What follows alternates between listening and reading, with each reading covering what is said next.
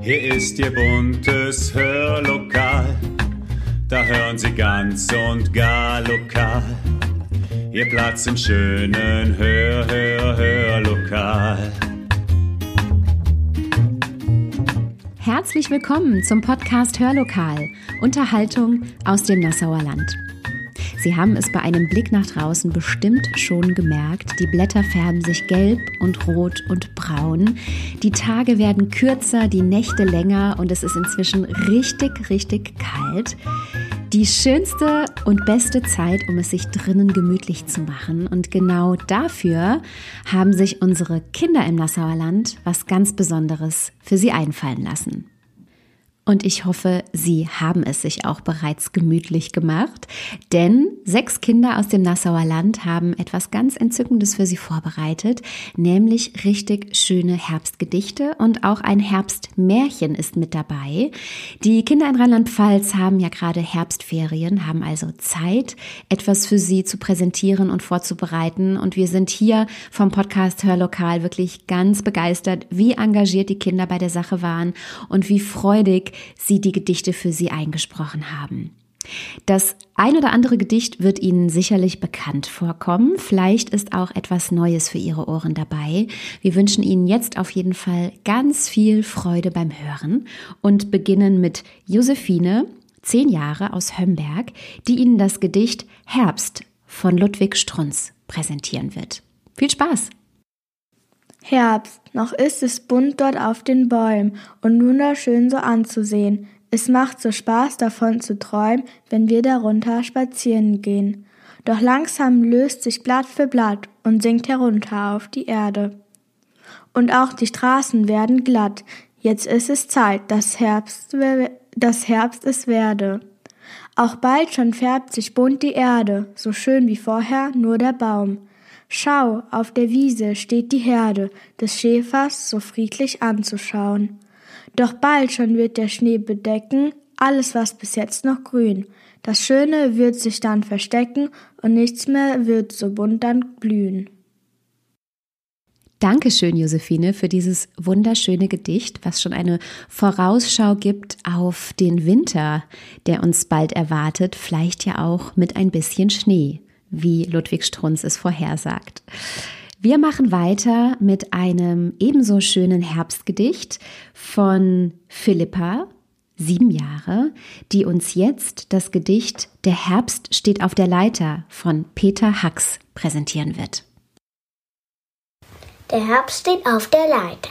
Der Herbst steht auf der Leiter und malt die Blätter an. Ein lustiger Waldarbeiter, ein froher Malersmann.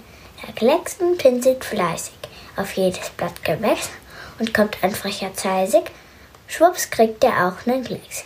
Die Tanne spricht zum Herbst. Das ist ja fürchterlich. Die anderen Bäume färbste, was färbst du nicht mal mich? Die Blätter flattern munter und finden sich so schön. Sie werden immer bunter, am Ende fallen sie runter. Peter Hacks. Ist das nicht eine schöne Vorstellung, dass ein Waldarbeiter die Blätter im Herbst einfärbt? Wir machen weiter mit einer Herbstgeschichte. Und zwar einer Geschichte von Elke Bräunling, die heißt Der kleine Waldwichtel und die Herbstbäume. Und was der kleine Waldwichtel im Herbst im Wald so erlebt, das erzählt Ihnen jetzt die elfjährige Benita aus Seelbach. Viel Freude. Der Waldwichtel und die Herbstbäume im Wald. Autsch, aua! Hey, du tust mir weh? Ich hab dir doch gar nichts getan. Der kleine Waldwichtel sprang auf und hielt sich den schmerzenden Kopf. Tief hatte er unter der großen Eiche geschlafen und bunt hatte er geträumt. Bis ihn auf einmal viele kleine Schläge auf Kopf und Bauch aufweckten. Da wieder prasselten ein paar dieser gemeinen harten Dinge auf ihn herab. Der kleine Wichtel schlug um sich, doch er konnte sich nicht gegen diese frechen Biester wehren. Er bückte sich und hebte ein paar dieser Fremdlinge vom Boden. Seltsam sahen sie aus. Braun und glänzend waren ihre Gesichter. Auf dem Kopf trugen sie witzige gelbbraune Hütchen. Wer seid ihr und was wollt ihr von mir? fragte er. Eicheln sind wir und zur Erde fallen wir, antworteten die Fremdlinge. Der kleine Waldwichtel wunderte sich. Er deutete zur Baumkrone hinauf. Oben ist es doch viel schöner. Den ganzen Wald könnt ihr dort sehen und den Himmel. Wir haben die Waldwelt und den Himmel gesehen. Den ganzen Sommer lang. Groß und kräftig sind wir geworden. Nun ist es unser Job, uns in den Boden zu graben und Wurzeln zu bilden und Baumtriebe. Und dann werden wir neue Eichenbäume sein. Der kleine Wichtel, der zum ersten Mal den Herbst und seine Wunder erlebte, lachte. Ha! Ihr Winzlinge wollt große, starke Bäume werden. Niemals. Ihr schwindelt. Na ja, nuschelten die Eicheln etwas kleinlaut. Wir müssen natürlich erst wachsen. Dann sind wir kleine Bäumchen, dann größere, dann ganz große. Und eines Tages werden wir so groß sein wie unsere Muttereiche. Und wann ist dieses eines Tages? erkundigte sich der kleine Wichtel. In dreißig Jahren oder vierzig Jahren oder auch fünfzig Jahren. Manche von uns können viele hundert und mehr Jahre alt werden. Und das dauert mir zu lange, sagte der kleine Wichtel schnell. Unter hundert und mehr Jahren konnte er sich nichts vorstellen. Es interessierte ihn auch nicht sehr. Ich komme dann mal in hundert oder mehr Jahren vorbei und besuche euch, meinte er. Dann macht er sich auf die Suche nach einem neuen Baum, um dort sein Schläfchen vorzusitzen. Er fand ihn am Ende des Eichelwaldes mit einem dicken, hellen, grau-grünen Baumstamm und einer runden, weit ausladenden Baumkrone. Prima, er kuschelte sich in das Moospolster am Fuße des Baumes und schloss die Augen. Hier gefällt es mir. Hier bleibe ich. Hier ist es. Er kam nicht weiter. Eine Windböe strich durch den Wald und schüttelte die Krone des fremden Baumes ein, zwei, dreimal hin und her. Und viele hunderte und mehr kleine Stachelköpfe, die braune Kerne in sich trugen, prasselten auf ihn herab. Hey! rief der kleine Waldwichtel. Wer seid ihr und was wollt ihr? Und warum lasst ihr mich nicht schlafen? Wir sind Bucheckern und unser Job ist es, uns in den Boden zu graben und Wurzeln zu bilden und Baumtriebe. Und dann werden wir neue Buchenbäume sein und in hundert oder mehr Jahren weiter hörte der kleine Wichtel nicht zu. Er hatte, fand er, für heute genug gelernt und machte sich schnell auf den Heimweg zur Wichtelhöhle. Ja, da hat der Waldwichtel recht. Er hat wirklich eine ganze Menge gelernt. Vielen, vielen Dank, Benita, für diese schöne Geschichte. Und wir machen direkt weiter mit Josephine. Die ist acht Jahre alt und wird Ihnen jetzt ein Gedicht präsentieren von Claudia Feiter. Und das heißt, siehst du, wie die Blätter tanzen. Siehst du, wie die Blätter tanzen? Siehst du, wie die Blätter tanzen?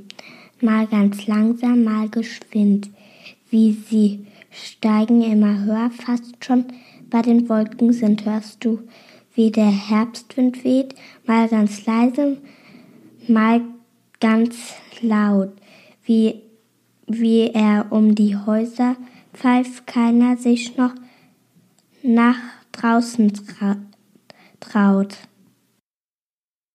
Was für ein schönes Gedicht. Vielen Dank, Josephine. Jetzt habe ich aber mal eine Frage an Sie. Ist Ihnen bei den vier vorangegangenen Sprecherinnen etwas aufgefallen? Richtig. Es waren nur Mädchen mit von der Partie. Umso froher bin ich, dass wir tatsächlich auch einen Jungen gefunden haben, der Lust hatte mitzumachen bei unserem Projekt. Und das ist Ole. Ole ist acht Jahre alt und kommt aus Nassau und hat sich genauso wie Philippa für das Gedicht von Peter Hacks entschieden. Der Herbst steht auf der Leiter. Ole, leg los.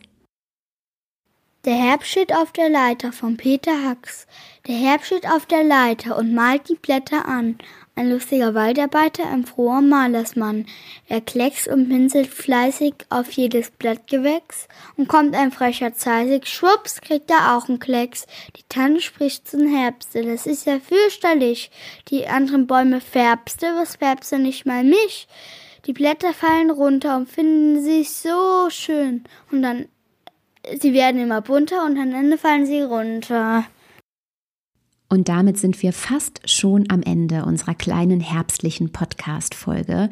Aber wir können noch nicht ganz am Ende sein, denn es gibt ein Gedicht, das gehört zum Herbst genauso wie der Tee und die Kuscheldecke und das gemütliche Feuer im Kamin. Es ist ein Gedicht beziehungsweise eine Ballade, die Sie sicherlich alle kennen werden, von Theodor Fontane. Herr von Ribbeck auf Ribbeck im Havelland, präsentiert von der neunjährigen Olivia. Olivia, leg los. Herr von Ribbeck auf Ribbeck im Havelland. Herr von Ribbeck auf Ribbeck im Havelland, ein Birnbaum in seinem Garten stand, und kam die goldene Herbsteszeit, und die Birnen leuchteten weit und breit, da stopfte, wenn's Mittag vom Türme scholl, der Herr von Ribbeck sich beide Taschen voll. Und kam in Pantin ein Junge daher, so rief er, Junge, wisst ne Bär und kam ein Mädel, so rief er, Lüttieren, komm an rüber, ich heb ne Birn. So ging es viele Jahre, bis Lobesam, der Herr von Ribbeck auf Ribbeck zu sterben kam. Er fühlte sein Ende, es war Herbsteszeit. Wieder lachten die Birnen weit und breit. Da sagte von Ribbeck, ich scheide nun ab, legt mir eine Birne mit ins Grab. Und drei Tage drauf, aus dem Doppeldachhaus, trugen von Ribbeck sie hinaus. Alle Bauern und Bündner mit Feiergesicht sang Jesus meine Zuversicht. Und die Kinder klagten des Herzens schwer, He ist und nu, wer gibt uns nu ne Bär? So klagten die Kinder, das war nicht recht. Ach, sie kannten den alten Rebek schlecht. Der neue freilich, der knausert und spart, hält Park und Birnbaum streng verwahrt. Aber der alte, vorahnend schon und voll Misstrauen gegen den eigenen Sohn, der wusste genau, was damals er tat, als um eine Birn ins Grab er bat. Und im dritten Jahr aus dem stillen Haus ein Birnbaumsprössling sproßt heraus. Die Jahre gehen wohl auf und ab. Längst wölbt sich ein Birnbaum über dem Grab. Und in der goldenen Herbsteszeit leuchtet's wieder weit und breit. Und kommt ein Jung übern Kirchhof her, so flüstert's im Baume, wisst ne Bär? Und kommt ein Mädel, so flüstert's, Lüdieren, Kummer River, ich geb dir ne Birn, so spendet Segen noch immer die Hand, ist von Ribbeck auf Ribbeck im Havelland. Theodor Fontane. Vielleicht war dieses Gedicht für Sie jetzt auch eine Rückbesinnung auf die eigene Grundschulzeit, in der Sie diese Ballade auch auswendig lernen durften. Denn Herr von Ribbeck auf Ribbeck im Havelland ist tatsächlich aus dem Jahre 1889, also bereits über 130 Jahre alt. Eine wunderschöne Ballade. Und genau damit schließen wir unseren Podcast auch für diese Woche. Ich möchte mich ganz, ganz herzlich bei den wunderbaren Kindern aus dem Nassauer Land für ihre Teilnahme bedanken. Sie kommen aus den Ortschaften Seelbach, Hömberg und Nassau. Und ich sage herzlichen Dank an unsere beiden Josephines, an Ole, Benita, Olivia und Philippa. Und wir können Ihnen jetzt schon verraten, dass wir auch für die Weihnachtszeit das ein oder andere für Sie im Petto halten. Wir wünschen Ihnen bis dahin alles Gute und freuen uns, wenn wir uns in der kommenden Woche wieder hören. Bis bald!